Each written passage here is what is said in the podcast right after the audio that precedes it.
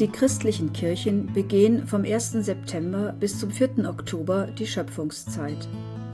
In dieser Zeit stellen sie besonders die Verantwortung für Natur und Umwelt in den Mittelpunkt und rufen zu einem nachhaltigen Lebensstil auf.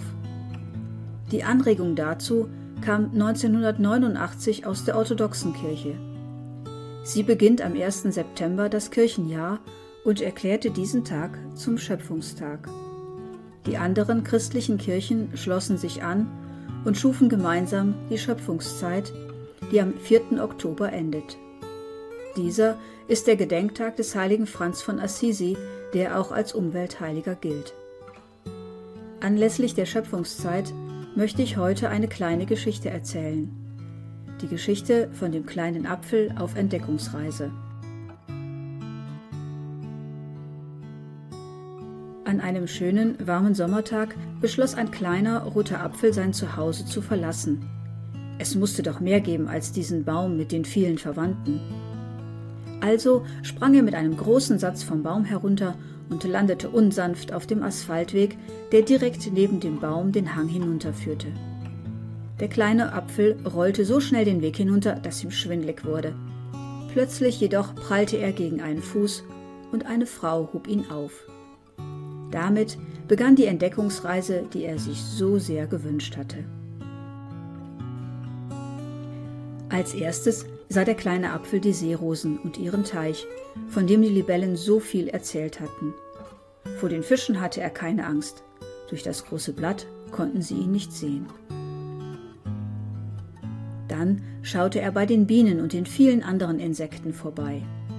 Zwar wohnten sie alle gemeinsam in einem großen Haus, aber sie beachteten einander kaum. Dafür waren sie viel zu beschäftigt. Anschließend besuchte der kleine Apfel entfernte Verwandte. Sie wunderten sich, ihn zu sehen. Sie meinten, es sei doch noch viel zu früh, um den Baum zu verlassen. Er zog weiter und sah auf einer großen Wiese hohe Heuhaufen. Mit einem Satz sprang er hinein. Es piekste ein wenig, aber es duftete wunderbar.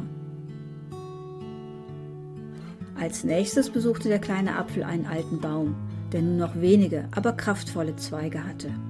Er konnte kaum glauben, dass auch dieser Baum einmal ein kleiner Apfel gewesen war. Auf einer Mauer lauschte er den Steinen. Sie erzählten ihm von ihren Verwandten, die in der Nähe Weinstöcken Halt geben und die Sonnenwärme als Schutz gegen die kalten Nächte speichern. Dann besuchte er die Rosen, bewunderte ihre Blüten und betrachtete die noch unreifen Früchte. Weiter ging sein Weg zu einem Baum, um den herum viele Blumen blühten. Hier traf er einige der Bienen wieder, die er heute schon besucht hatte. Gern wäre der kleine Apfel durch das Loch in den Baum gekullert, aber er war zu klein und kam nicht so hoch hinauf.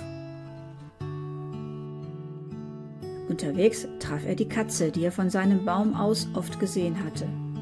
Aber wie immer interessierte sie sich nicht für ihn.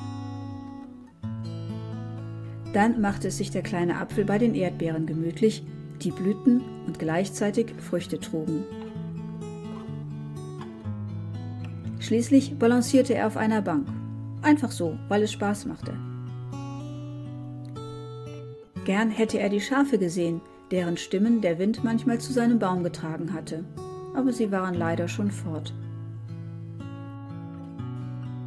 Dann bestaunte er die Kastanien, die so viel größer waren als sein Heimatbaum. Ob die wohl den Himmel berühren können, überlegte er.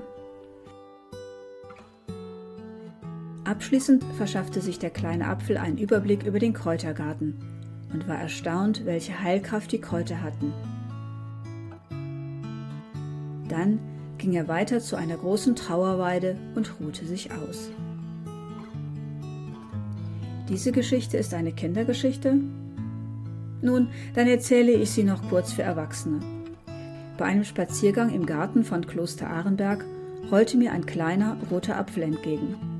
Ich hob ihn auf und mit ihm in der Hand hatte ich während meines weiteren Spazierweges viel Freude an Gottes Schöpfung.